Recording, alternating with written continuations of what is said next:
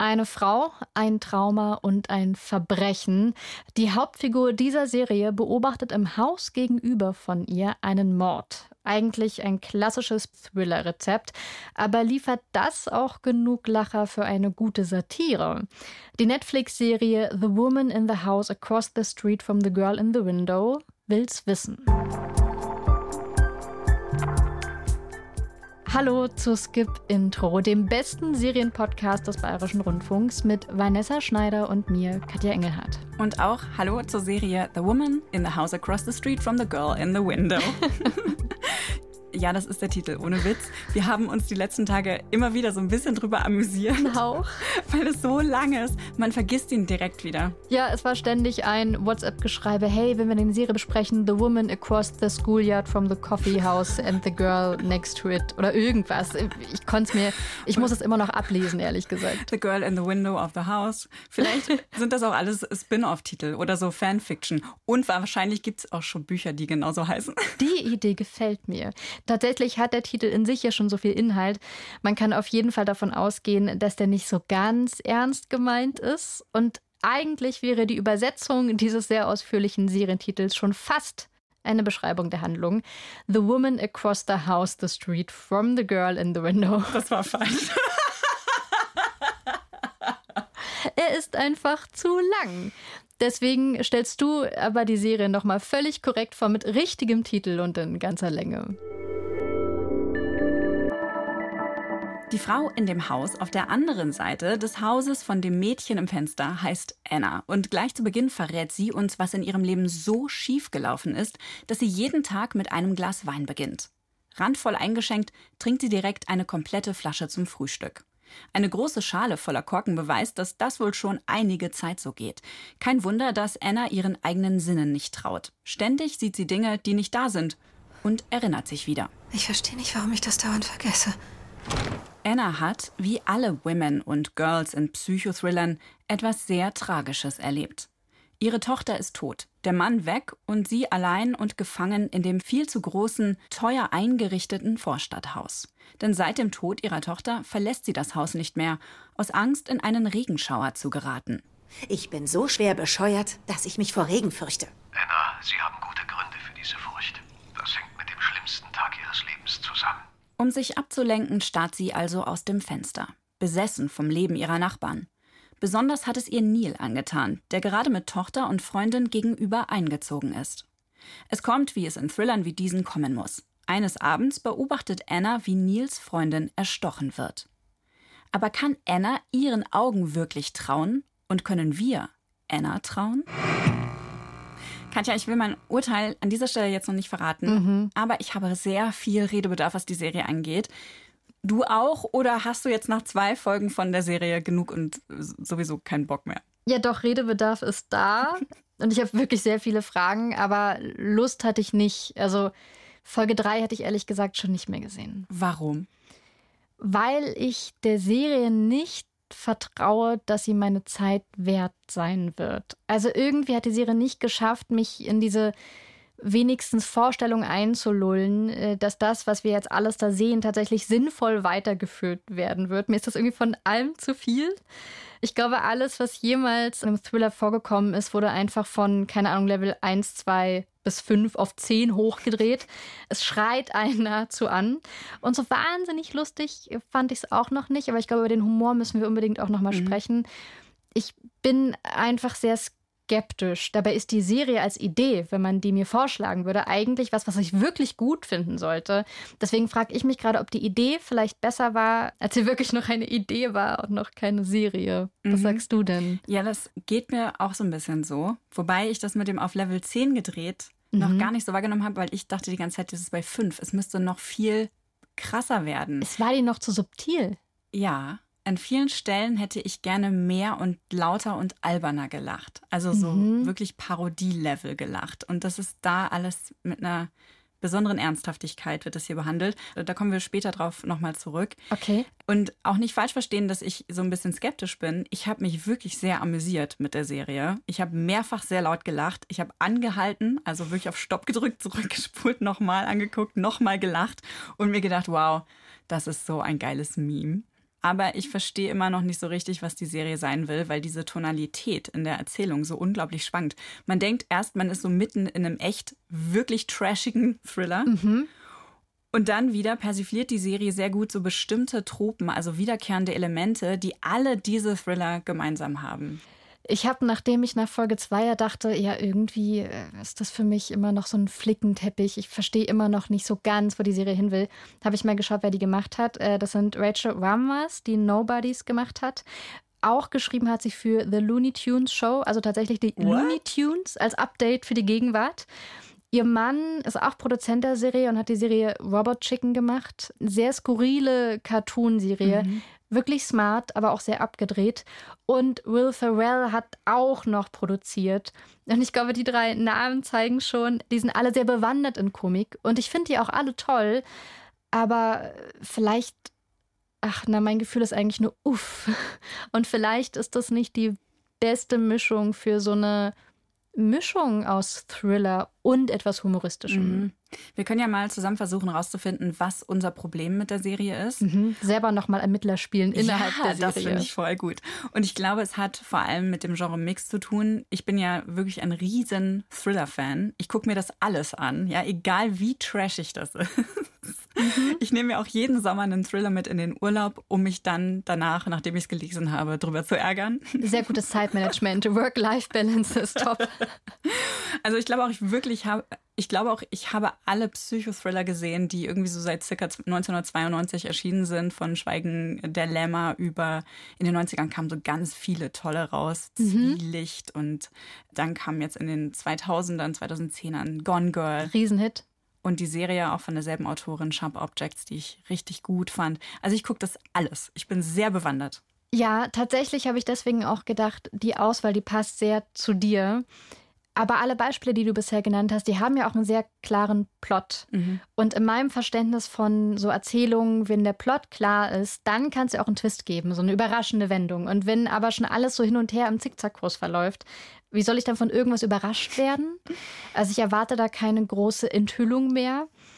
Und The Woman in the House Across the Street from the Girl in the Window ist bisher so durcheinander einfach. Ein Thriller ist ja eigentlich der Definition nach so irgendwas, was Nervenkitzel erzeugt. Und das ist bei mir nicht passiert. Also dieses Serienschauen hat sich für mich angefühlt, als würde ich in einem Auto sitzen, was immer so ein bisschen anfährt, mhm. aber nie wirklich losfährt. Und dann entsteht für mich auch der Nervenkitzel eigentlich nicht. Und wie in so einem echten Auto, was immer so bisschen los, stopp, bisschen los, stopp. Also irgendwann wurde mir so ein bisschen schwindelig. Wie mit so einer angezogenen Handbremse, ne? Ja, irgendwas wird da immer verhindert und das ist ein bisschen anstrengend auf Dauer. Ja, ich glaube, das liegt daran, dass diese Momente, in denen es losgehen könnte, ständig für Witze genutzt werden. Und diese Witze sind mhm. aber nicht solche eskalierenden Witze, sondern die bleiben ja immer auf so einem so einem merkwürdigen Level, dass du entweder checkst, dass es ein Witz ist oder nicht. Ich habe so oft nicht gewusst, ist das jetzt ein Witz oder nicht. Ja, da gibt es zum Beispiel einen Moment in der zweiten Folge, der finde ich äh, illustriert das ganz gut. Da erzählt sie dann, wie ihre Tochter ums Leben gekommen ist. In dem Raum, den Elizabeth mit ihrem Vater betrat, saß ein Serienmörder, der mindestens 30 Menschen getötet und gegessen hatte. Dann kam der Gefängnisdirektor und wollte noch vor der Befragung etwas Dringendes besprechen. Unsere achtjährige Tochter war mit einem Mann allein, der einen behördlichen Spitznamen hatte. Massaker Mike. Da dachte ich noch, oh mein Gott, das wird so lustig. Und genau an dieser Stelle endet dann die Szene. Ja, die Stimmt. Spannung ist einfach verpufft. Das hat gewirkt wie so ein kurzer Sketch oder eine Andeutung eines Sketches. Da war ich echt enttäuscht. Die Stelle finde ich ein super Beispiel, weil man denkt, dass diese Absurdität noch auf die Spitze getrieben wird in diesem ernsten Tonfall. Und man denkt sich schon, welche Tochter wird überhaupt zum Arbeitsbesuch in diesem Fall mitgenommen. Also es ist halt so absurd. Eigentlich ist es auch total smart natürlich, weil diese Serie alles für diese komische Spannung tut. Genau wie schlechte Thriller alles für die Spannung tun. Und irgendwie geht es doch nicht so ganz auf. Mhm. Wie viele Thriller fallen dir eigentlich ein mit dem Wort Girl im Titel? Viele. Also ad hoc weiß ich, dass es viele gibt. Es gibt Gone Girl, es gibt äh, Girl on the Train, mhm. es gibt auch Woman Across the Lake. Das Buch liest die Protagonistin Anna ja auch. Und es gibt noch Dutzende andere solcher Titel. Ich wollte nur mal testen, ob dir diese ganzen Titel alle einfallen, weil ich glaube, dass die jeder irgendwie so im Hinterkopf hat. Mhm.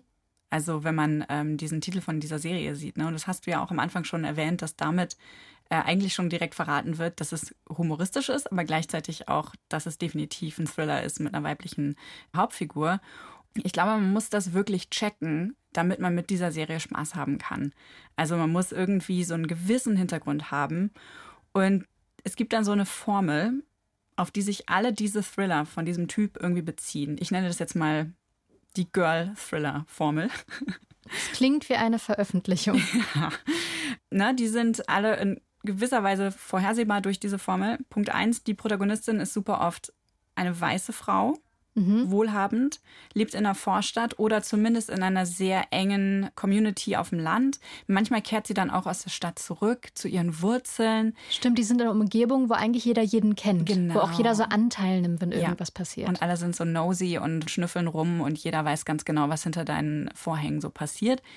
Und das ist der zweite Punkt in der Vergangenheit von dieser Protagonistin lauert irgendein tragisches, super traumatisches Ereignis, mit dem sie sich aber noch nicht so richtig auseinandergesetzt hat, mit dem sie auch noch nicht abgeschlossen hat. Mhm. Und das muss sie dann, Punkt 3, durch ein anderes Ereignis in ihrem Umfeld, was jetzt gerade in der Jetztzeit, in der Realität der Serie, in der Gegenwart passiert, das muss sie jetzt konfrontieren.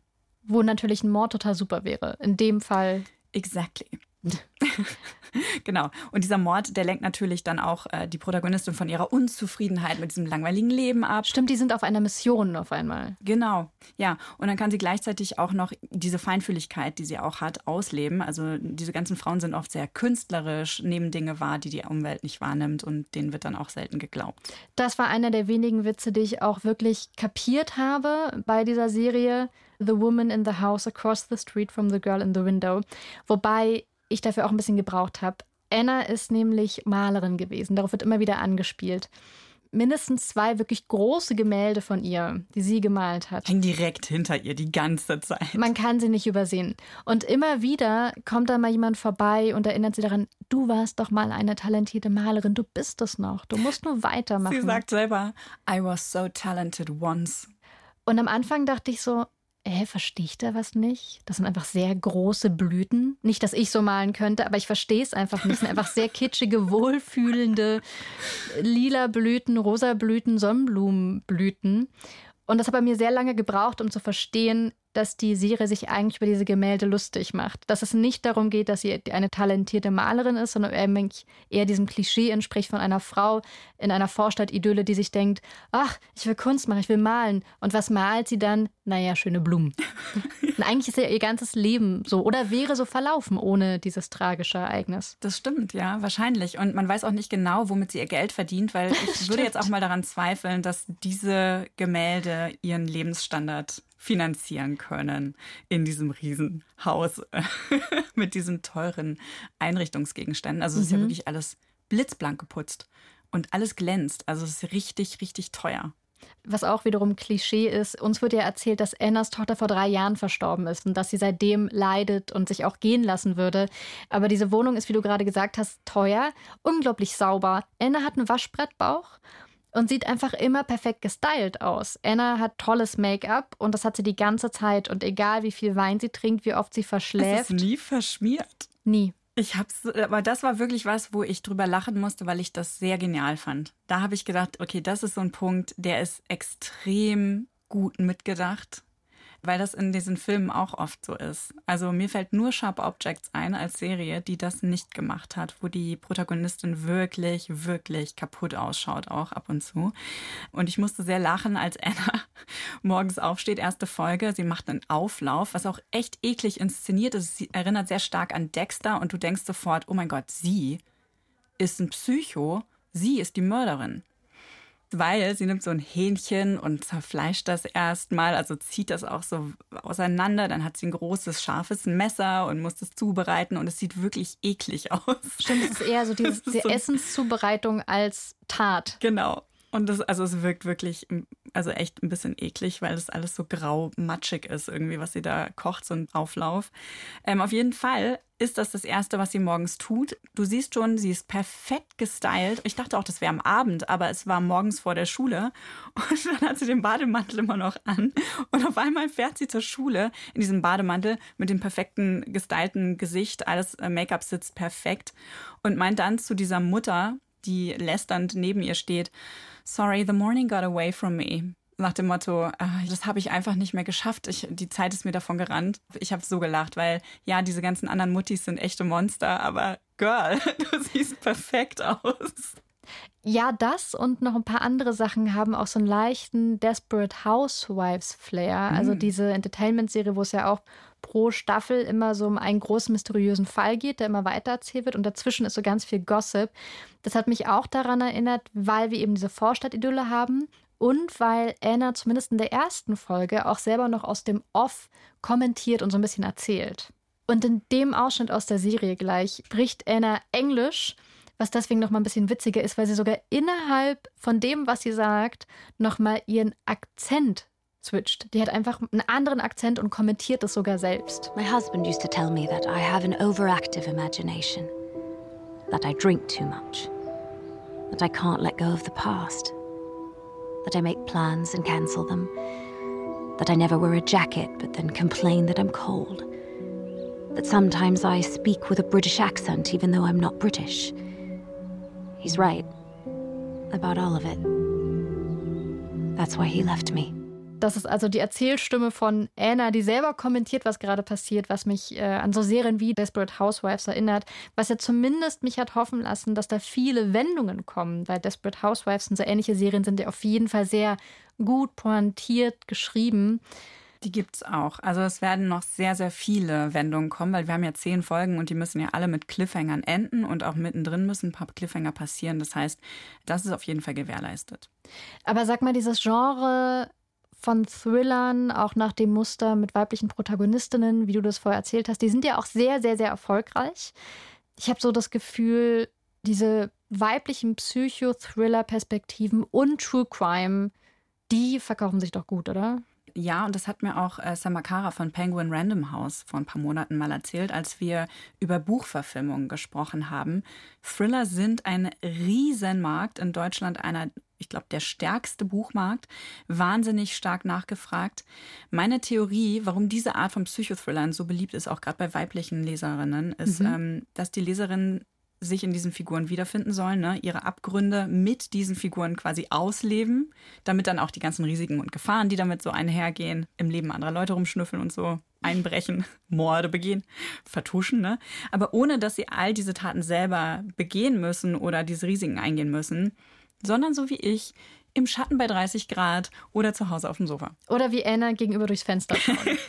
Der Unterschied natürlich zu den klassischen Thrillern, die es so gibt, oder Ermittler-Thrillern, wo irgendwie eine Behörde oder irgendein Polizist äh, im Vordergrund steht. In diesen Girl-Thrillern sind nicht professionelle Ermittler im Fokus in der Regel, sondern eben so Normalos, JournalistInnen, Hackerinnen, Privatdetektivinnen denen die Behörden aber nicht glauben. Das ist auch kein neues Phänomen, nur sind diese Art Bücher, Serien und Filme seit Gone Girl von Gillian Flynn sehr viel sichtbarer und populärer geworden. Eine weibliche Perspektive, weibliche Protagonistin, weibliche Erfahrungswelt oft angesiedelt in auch in dieser Welt, wo die Sachen auch gelesen werden, eben im Vorort zum Beispiel. Und das muss man ja auch noch sagen, wie du mit Desperate Housewives ja auch gerade äh, angedeutet hast, diese Geschichten sind oft wirklich in Klischees getränkt. Genau deswegen, weil da so viele Klischees aufeinandertreffen bei der Serie, habe ich mich gefragt, ob du, wo du jetzt alle Folgen gesehen hast, sind ja zehn insgesamt, ob du das Gefühl hast, dass die Serie eigentlich ihre eigenen Figuren mag. Einerseits habe ich das Gefühl, wird so viel Potenzial bei Anna und auch bei anderen Figuren nicht so wirklich ausgeschöpft. Andererseits ist sie doch so liebevoll ausgestaltet und hat auch Gags auf ihrer Seite, dass ich schon das Gefühl habe, dass die Autorinnen die Figur auch ernst genommen haben. Ich bin total unschlüssig. Ja, ich glaube schon, dass sie sie mögen und dass sie sie vor allem sehr, sehr ernst genommen haben. Vielleicht sogar ein bisschen zu ernst. Mhm. Ich glaube, ähm, genau das ist auch der Grund, wieso es diese Serie so schwer fällt, also da den, die richtige Balance zu treffen in der Tonalität. Weil wenn man sich über Anna lustig macht, also richtig böse vielleicht mal so ein bisschen böse rumsticheln würde, mhm. dann würde man halt auch einem Großteil der Fans auf die Füße treten. Von solchen Erzählungen. Ja, du? natürlich, die auch dieses Leben führen, vielleicht. Ne? Und Anna ist ja auch wirklich sehr weird. Sie stalkt, sie überschreitet Grenzen, alles nur, weil sie auf einmal der Überzeugung ist, dass was nicht stimmt. Und es gibt ja auch von Anfang an Hinweise, dass was an ihr faul sein könnte oder an ihrer Sichtweise. Mhm und wir ihr eigentlich gar nicht vertrauen sollten. Ja, sie ist eine absolut unzuverlässige Erzählerin. Alkohol, Tabletten, Gedächtnislücken. Man fängt ja an, irgendwann seinen eigenen Augen nicht mehr zu trauen. Ich sage nur ja. Grabstein.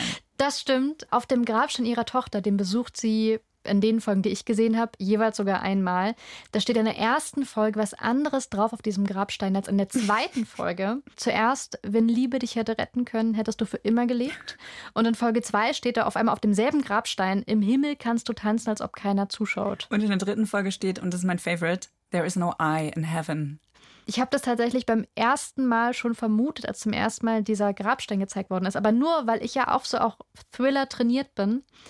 Und die Kamera blieb da recht lange auf der Schrift, sodass ich dann sofort einen Screenshot gemacht habe, weil ich dachte, das ist, das ist ein Puzzlestück, das ist eine Fährte, die muss ich jetzt wow. aufnehmen. Und wenn man selber so Thriller schaut, dann spiegelt sich ja darin wahrscheinlich auch Detektivarbeit, die der andere Normalo, nämlich die Frau, die Hauptrolle, die die ja auch leistet. Also ich bin Detektivin, Anna ist Detektivin, da kommt ja auch was zusammen. Wahnsinn, okay, so habe ich das noch nie gesehen. Das ist eine sehr interessante Theorie. Und ich glaube, das stimmt und Danke. das ist so. Für mich waren das bloß so kleine Easter Eggs, die zugegebenermaßen ein bisschen zu lange im Bild waren, mhm. als dass sie einfach nur so zufällig kurz vorbeihuschend lustige Lacher sind. Aber die muss man nicht sehen. Also, weißt du, wenn du sie nicht gesehen hast, dann ist das halt so. Ich fand das super lustig, auch wie die Bücher, die überall rumliegen, mit den allerdümmsten Titeln, die man sich vorstellen kann. Ich habe mich gefreut, obwohl dieser Witz natürlich auch super naheliegend ist. Aber die Sachen werden ja alle gezeigt, diese ganzen Hinweise, weil man die sehen soll oder zumindest dran Spaß haben soll, wenn man sie sieht. Und ich glaube, dass viele von uns schon so geschult sind, dass wenn wir Thriller sehen oder lesen, dass wir schon aufpassen wollen und mhm. wir wollen Hinweise sehen. Wenn Thriller draufsteht oder davor steht, erwarten wir schon, dass es einen Twist gibt und wir wollen irgendwie. Wir wollen schneller sein als der Twist. Genau. Und deswegen frage ich mich auch bei dieser Serie, wird denn diese Detektivarbeit, die wir leisten, belohnt? Also wenn wir all diese Brotkrumen aufnehmen und denen folgen, kommen wir dann irgendwo hin oder ist es so egal? Ich finde, das ist echt so eins der verschenkten Potenziale von der Serie, weil diese zwei Elemente nicht so gut ineinander greifen. Also die Thriller-Handlung, die profitiert überhaupt nicht von diesen kleinen Witzchen. Es wäre mhm. ja gut, wenn man das irgendwie nutzen könnte, um die Handlung voranzutreiben. Also dass man am Ende zum Beispiel mehr weiß oder so oder drauf kommt, was äh, passiert ist, bevor mir das erzählt wird. Das sind aber alles sogenannte Red Herrings, also falsche Fährten wir haben jetzt das Genre Thriller ein bisschen auseinandergenommen, das ja The Woman in the House Across the Street from the Girl in the Window satirisch nacherzählt. Aber beim Punkt satirisch, fandest du die Serie jetzt eigentlich wirklich witzig? Hat die gezündet? Ich fand es nicht so witzig, wie ich es mir gewünscht hätte. Ich bin oh. wirklich enttäuscht gewesen. Dafür hätte die Serie wahrscheinlich ein bisschen alberner sein müssen, so von der Haltung her, so wie die nackte Kanone oder auch äh, Brooklyn 99 oder Only Murders in the Building. Ja. Ähm, diese Serie ist wirklich kein Gag-Gewitter. Also da passiert nicht ein Gag nach dem anderen und es ist auch nicht so, dass es super funny ist und dann passiert lange Zeit nichts und dann passiert wieder was, was super funny ja. ist. Aber ich fand viele kleine Details sehr, sehr lustig. Zum Beispiel, wie die Serie die Sprache von Thrillern, von Thrillerbüchern auch aufs Korn nimmt. Da werden dann so floskelige, pseudo-tiefsinnige und manchmal auch leicht poetische Dialoge richtig ausgekostet, dass es weh tut beim Zuhören. Wenn deine Vergangenheit so gegenwärtig ist, wie kann es da eine Zukunft geben? Gar nicht. Du steckst einfach mit deiner Vergangenheit in der Gegenwart fest. Ich muss aber leider sagen, dass es im englischen Original noch viel platter und besser getextet ist als in der deutschen Übersetzung die gibt sich, glaube ich, so ein bisschen Mühe, auf die Redundanz zu verzichten. Oder aber es ist nicht möglich, weil unsere Sprachen sich so unterscheiden. Also da wirklich diesen Sprachwitz rauszukitzeln. Mhm. Und dann liegt der Witz natürlich oft in Sachen, haben wir gerade schon angesprochen, äh, die wir als trainierte Zuschauerinnen sofort sehen, die manche Leute aber übersehen. Da gehört dann zum Beispiel der Grabstein dazu. Die überinterpretieren wir mhm. dann wahrscheinlich. Ähm, da gibt es auch noch so, so einen Fall mit einer Auflaufform. Sie macht ja am Anfang diesen ja. Auflauf, habe ich gerade erzählt. Die lässt dreimal die gleiche Auflaufform fallen. Und ich dachte schon so, ja, ja, irgendwas ist doch falsch mit dieser Auflaufform. Das sind Ja. verschiedene Zeitebenen oder sowas. nee, nix. Sie lässt die fallen und sagt dann irgendwann, ach, macht nix, ich habe ja noch mehr davon. like what? Why? Ich habe mich genau da so oft gefragt, was wollen die mir damit sagen? Ich weiß nicht, ob der Deutschunterricht mich auch kaputt gemacht hat und die ständige Frage, was will der Autor, was will die Schriftstellerin uns damit sagen? Die Auflaufform ist auch ganz groß im Bild, sind alles so ganz klassische Hinweise. Dam- Damit müsste es jetzt irgendwas auf sich haben. Ich glaube einfach, der Witz, dass mir Dinge auffallen sollen, die die Handlung dann aber nicht vorantreiben, ich verstehe den Witz nicht. Ich weiß nicht, ob ich dazu zu steif irgendwie beim Schauen war. Dieser Witz ist komplett an mir vorbeigegangen. Der hat mir einfach keinen Spaß gemacht. Ja, das ist super schade, finde ich auch. Verpufft einfach. Und das ist ja auch nicht nur bei so kleinen Details so, das ist ja auch bei diversen krassen Twists in dieser absolut lächerlichen Serienhandlung so. Das Kind wird von einem kannibalistischen Serienmörder in einem Hochsicherheitsgefängnis verspeist und dann wechselt einfach das Thema That's it. Also es ist einfach ein krasses Tabu. Einfach verschenkt. Was ich aber überzeugend fand und das sofort ist tatsächlich der Cast. Also die Besetzung fand ich richtig, richtig gut. Und irgendwann am Ende von Folge 2, als ich überlegt habe, hey, warum will ich eigentlich nicht weiterschauen und bemerkt habe, schade eigentlich, der Cast ist super, die Schauspieler sind wirklich toll. Dann ist mir auch aufgefallen, ich glaube, die müssen so wahnsinnig gut sein, damit man neben diesen satirischen Blicken auf Thriller, die einen ja immer auch so ein bisschen irritieren, nicht auch noch an der Story zweifelt oder nicht auch noch die Person nicht weitersehen wollen möchte. Ja, die sind so unfassbar ernsthaft die, die ganze Zeit, ne? Toll. Die SchauspielerInnen. Absolut. Kristen Annie Bell spielt ja die Anna. Die kennt ihr aus Veronica Mars und The Good Place zum Beispiel. Ich habe lange gebraucht, um mit ihr warm zu werden, aber ich gucke mittlerweile alles, wo sie dabei ist, weil ich weiß, sie ist ein Garant dafür, dass es gut wird und dass das so einen geilen Humor auch hat. Ja. Auch mit ihrem Mann zusammen auf Instagram zum Beispiel, Dex Shepard heißt er. Und sie hat sich wohl auch selber echt schwer getan mit der Tonalität von der Serie zwischen diesen parodistischen Elementen und dann dieser ernsteren Thriller-Seite. Das hat sie in einem Interview erzählt mit TV Line. Als Schauspielerin wolle sie natürlich, dass alles sich echt und authentisch anfühlt, aber in diesem Fall hat das Genre den Ton angegeben und sie musste einfach wiedergeben, was im Drehbuch stand. Manchmal habe sie sich dabei gefühlt, als ob sie richtig schlecht schauspielt, bis ihr klar geworden ist, dass die Serie genau das braucht. Gutes, schlechtes Schauspiel. Ja, ich war, es hat Sinn gemacht. In dieser Welt ist dann doch komischerweise alles schlüssig. Ich habe aber irgendwie nicht gecheckt, wer eigentlich angeblich auf diese Serienwelt wartet. Für wen ist das jetzt? Also für die Fans der ganz klassischen Thriller ist das vielleicht mh, schwierig, weil ich glaube, die brauchen schon sehr viel Humor. Wenn du klar Fan von was bist, ist es schon eine echte Stärke, wenn du darüber dann lachen kannst, wenn sich jemand drüber lustig macht. Und wer sowas gar nicht mag, hätte ich gedacht, schaut sich erst recht nicht an, weil man sich dann total schnell veräppelt fühlt oder gar nicht erkennt, worauf das alles basiert. Ja, das ist auch die Frage, die ich bis heute nicht klar kriege. Mhm. Und ich habe äh, mir mal beim Filmbewertungsportal Rotten Tomatoes die Publikumsbewertungen angeguckt. Finde ich eine gute Idee. Die schwanken zwischen Top und Flop, also da ist kaum Luft dazwischen. Es ist entweder ein Stern oder so, ne, das ist der niedrigste, die niedrigste Bewertung ist ein Stern, mehr, weniger geht nicht. Es ist das neue Beatles oder Stones, Pizza Hawaii oder Pizza Hawaii verbieten. Für ein Stern oder fünf Sterne. Und ich finde, der Thriller-Ansatz, der stimmt. Das passt für mich alles, zumindest so in der Theorie. Nur für Leute, die alle Psychothriller kennen, ist die Story leider zu langweilig und auch zu generisch, obwohl die Handlung so drüber ist, was man auch erstmal hinkriegen muss. Und jetzt soll The Woman in the House ja aber auch noch eine Satire auf diese Genre sein. Und ich finde, das kriegt die einfach nicht hin. An diesem Punkt scheitert das ganze Konzept, weil der Serie die Kritik fehlt und diese wertende Haltung, die eine Satire normalerweise hat. Die Serie ist zu vorsichtig und die will die Zuschauenden nicht angreifen. Ich habe auch oft an American Vandal gedacht, während ich geguckt habe. Das ist eine äh, True Crime Satire von Netflix. Die funktioniert auf beiden Ebenen. Ja, die ist gut. Ne, die kommentiert nämlich die Mechanismen von dem Genre die ganze Zeit und das tut The Woman in the House Across the Street from the Girl in the Window nicht. Das könnte für mich tatsächlich der Schlüssel zum Verstehen sein. Das ist was, das hätte ich nach zwei Folgen niemals so zusammenfassen können.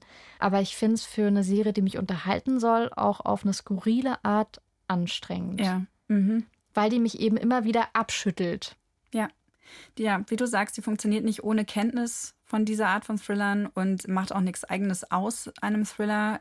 Ich finde, ein richtig gutes Beispiel dafür, wie das gut funktionieren kann, ist ähm, die wirklich tolle True Crime Parodie Only Murders in the Building. Mhm. Die hat das so gut geschafft. Ist echt schade, finde ich, weil The Woman in the House eigentlich alle Elemente für sowas gehabt hätte. Vielleicht wäre das besser aufgehoben gewesen in so einer Sketchshow. Einfach so als kleine kurze Sketches ähm, Ja. zu so ausgelatschten Erzählmustern oder Figuren in Serien. PS, falls Interesse an diesem Konzept besteht, Netflix oder so, call us.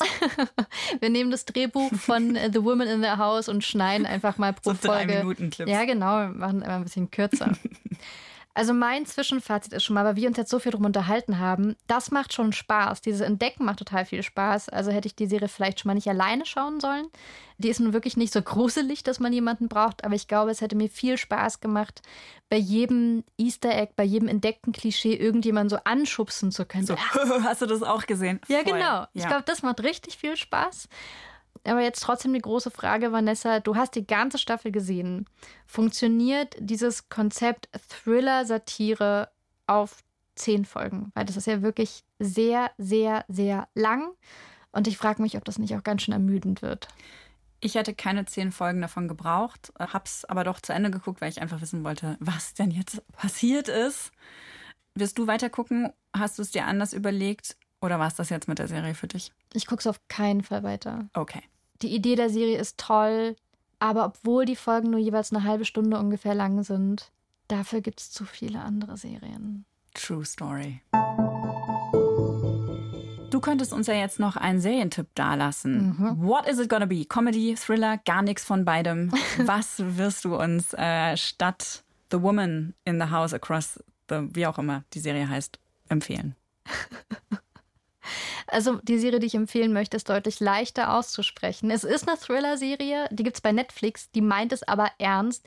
Sie heißt Criminal und das ist eine Anthologieserie. Und zwar mehrfach in sich verschachtelt. Einerseits gibt es jede Folge eine neue Geschichte und einen neuen Fall. Und dann wiederum ist es quasi eine Art Miniserie. Wir sind nämlich alle paar Folgen in einem anderen Land. In Deutschland spielt die Serie dann mal in Frankreich, dann wieder in Spanien und wir sind immer in einem Verhörraum. Könnte man sich trocken vorstellen, ist es aber gar nicht. Und das kann dann zum Beispiel so klingen.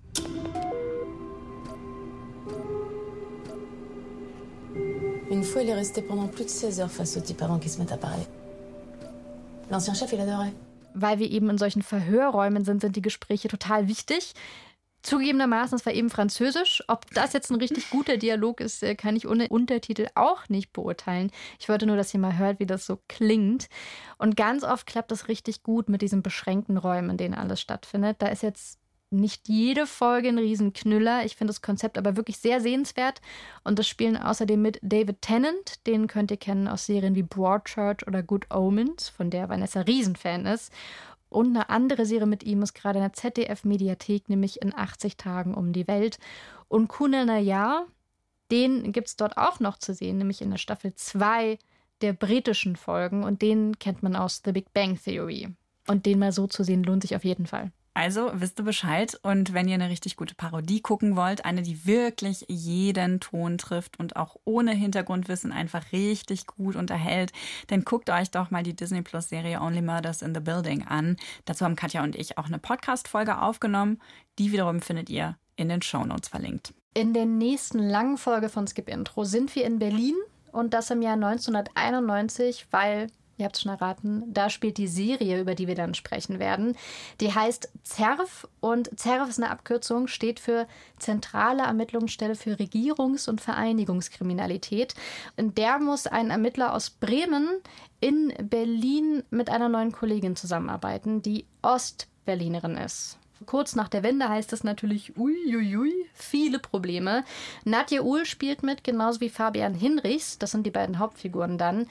Ob dieser historische Nachwendekrimi 2022 seinen Platz findet, das werden wir sehen. Damit ihr die Folge aber nicht verpasst, lasst uns doch ein Abo da. Dann flutscht die direkt in euren Feed rein. So zumindest habe ich die Technik verstanden. So stelle ich mir das vor. Genau so läuft's. Und wenn ihr bei Spotify zuhört, könnt ihr unseren Podcast jetzt auch endlich bewerten. Ganz, ganz einfach. Da müsst ihr einfach mal kurz auf das Skip-Intro quasi Cover klicken, auf die Podcast-Seite von uns gehen und dann unter dem Cover einfach auf den Stern klicken, fünf Sterne abschicken. And that's it. Dann weiß Spotify auch, dass es sich lohnt, diesen Podcast anzuhören, wenn man ein Serienfan ist. Vielen Dank für eure Unterstützung. Fortsetzung folgt. Skip Intro ist eine Produktion vom Bayerischen Rundfunk mit uns, Vanessa Schneider und Katja Engelhardt. Redaktion Martin Zein, Produktion Jacqueline Hofer und Hanna Meyer. Sounddesign Christoph Brandner und Enno Rangnick.